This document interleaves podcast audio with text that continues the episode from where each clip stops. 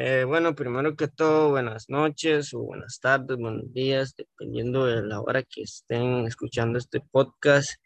Este, bueno, el día de hoy nosotros, estudiantes de cuarto año de la carrera de gestión empresarial del turismo sostenible, vamos a hablarles de un poco de lo que necesita para ser un diferenciadores y competitivos este, a nivel país. Entonces, quisiera como empezar hablando de lo que es el sector turismo, ¿verdad? Que fue uno de los que más se vio afectados tras el paso de la pandemia del COVID-19.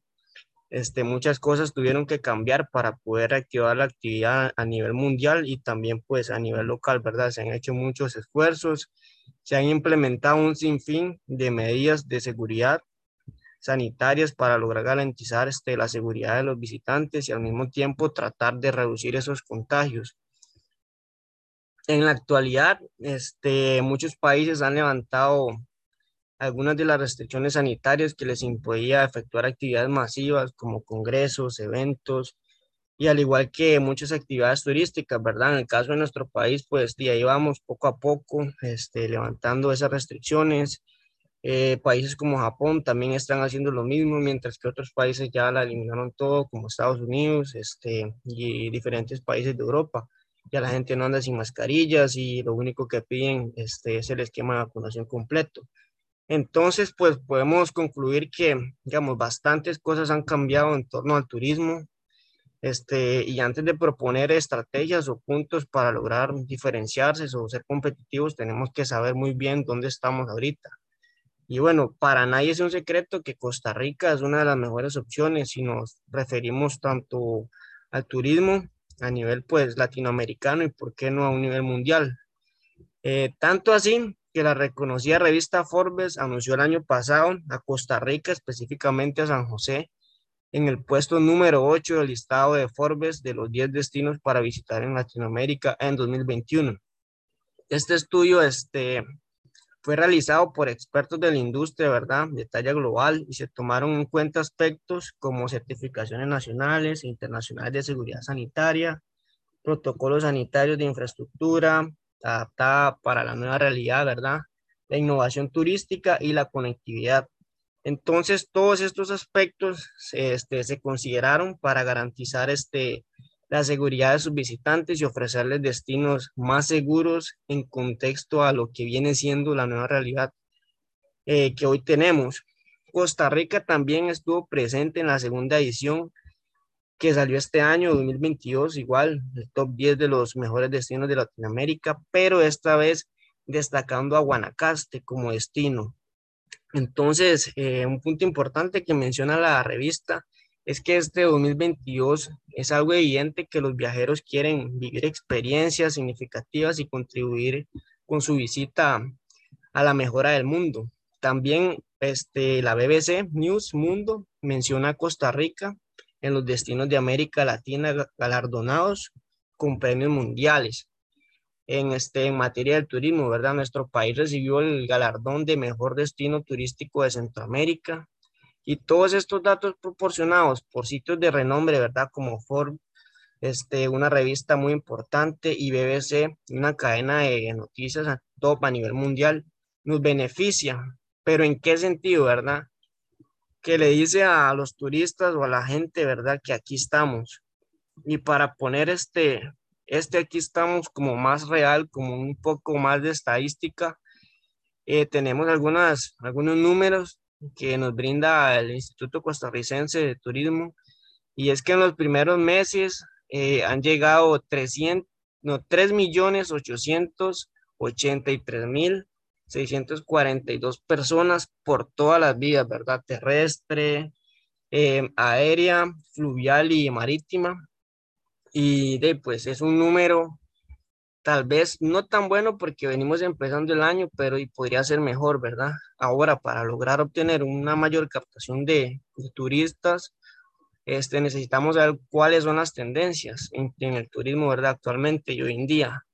Entonces, tenemos que Expedia, Media Solutions, este, realizó una, una encuesta que dice que en 2022 eh, tenemos como tendencia un mayor gasto y apuesta por viajes más sostenibles y ya adelantaron que un 59% de las personas encuestadas sigue dispuesta a pagar más por opciones de viajes sostenibles, mientras que la mitad de ellos asegura que tendrá en cuenta el overtourism a la hora de escoger destinos vacacionales. ¿Qué nos dice esto, verdad? Que al igual que el 2021, el interés por el turismo sostenible continúa en este año 2022. Y también quiero hacer mención importante de esto, que es que Expedia Group también afirma que en tendencia no se limita solamente a la elección del destino, sino que también de igual manera las credenciales de sostenibilidad de los alojamientos, ¿verdad? Que esto hemos hablado mucho en clase, de hecho estuvimos hablando la clase pasada de esto con la profe, lo importante que son las certificaciones. Y tenemos que tomar en cuenta esto, ¿verdad? Términos como esto, sostenibilidad, perdón, y los servicios que son eco-friendly. Entonces, algunos puntos que podemos este, considerar para, para atraer turistas podrían ser tener en cuenta estaciones de carga de coches eléctricos, usar energía solar, paneles solares, reciclaje, eliminación de plásticos de un solo uso, que ya lo están haciendo los parques nacionales, las luces LED, ¿verdad? Otro dato importante a tomar en cuenta es que el turismo MICE eh, vuelve a resurgir. Eh, ¿Y qué es esto? Bueno, los viajes de reuniones, incentivos, conferencias, eventos. Es decir, que el turismo de negocios también va a volver a la vida en el 2022 con cambios y nuevas experiencias, expectativas en torno a cómo será. Y bueno, lo cierto es que se espera un importante resurgir de este segmento turístico. Incluso se prevé que los congresos alcancen cifras de prepandemia o hasta más altas. Y tomará fuerza también lo que es la concentración de grupos turísticos, porque en el sector turístico, particularmente el de las agencias de viajes, se está viviendo con una etapa de concentración. Las alianzas y fusiones, bueno, que se, que se pusieron en marcha en el 2021, eh, pueden tomar forma en este 2022 y muy posiblemente nos encontraremos con operadores turísticos más fuertes y adaptados al nuevo entorno. También este, está la vuelta de lo que es el ocio y la cultura en las ciudades, ¿verdad? Que ya con este regreso eh, inminente, podríamos decir, a la, a la, normalidad, entre comillas, significa que podemos disfrutar de nuevo de todas las citas culturales y de ocio que han estado suspendidas o restringidas por tanto tiempo y una oportunidad para el turismo este, urbano que además estará en el foco de los planes territoriales de lo que viene siendo la sostenibilidad turística, ¿verdad? También este, lo estuvimos viendo en la clase de gestión de, de negocios internacionales con el video que nos hablaba de que las megaciudades pues también pues toman mucho en cuenta esto que es la, sostenibilidad turística y también se está como adaptando a lo que es urbano. Entonces, teniendo todo en cuenta de estos puntos importantes de lo que pueden ser tendencias para este año 2022, qué tipos de turistas nos podemos encontrar este año. Y es que según booking.com, el 79% de los viajeros de todo el mundo toma más precauciones debido al virus.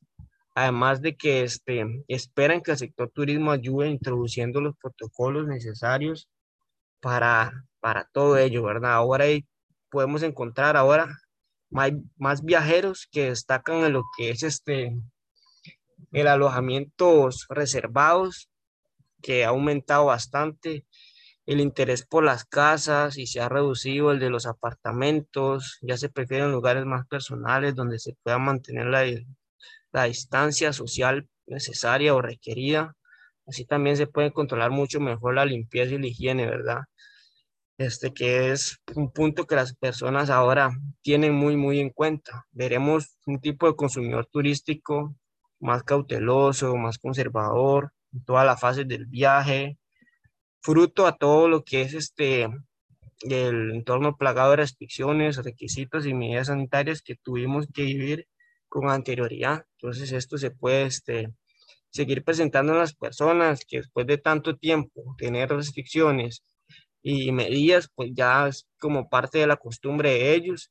Pero por otro lado, también podemos ver otro tipo de turista, eh, unos positivos que están llenos de, de, este, de optimismo, valga la redundancia, que defienden una forma de pensar este, positiva para este 2022 en términos turísticos, un nuevo sentir, se traduce también en un renovado afán por viajar, por conocer.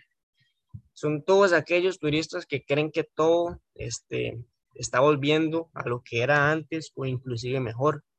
Entonces, estos son algunos de los puntos que quería tocar. Eh, seguidamente, mi compañera Noelia, pues les va a hablar de otros puntos muy importantes también para tener en cuenta. Bueno, a continuación les voy a hablar un poquito de la diferenciación eh, de Costa Rica.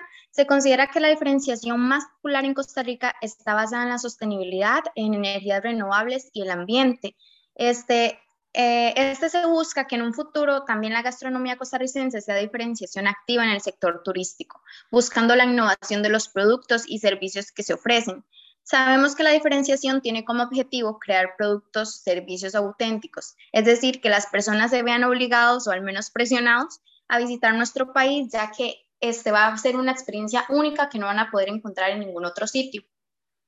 La autenticidad y diferenciación crearán desarrollos, fortalecimientos, mejoras, accesibilidad al sector turístico. Por ejemplo, en Costa Rica la diferenciación se basa en la obtención, en la obtención de certificados sostenibles, como por ejemplo la bandera azul, el certificado de sostenibilidad turística, los códigos de conducta para la protección de niños y niñas, entre otros.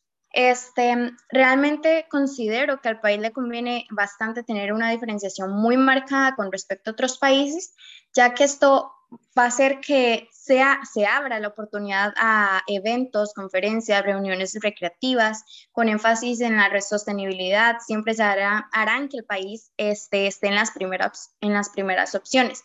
Algunas de las diferenciaciones en sostenibilidad son que, por ejemplo, Costa Rica cuenta con el 98% de energías renovables, que cuenta con un 53% eh, de bosque y que para el 2050 busca la descarbonización de la economía.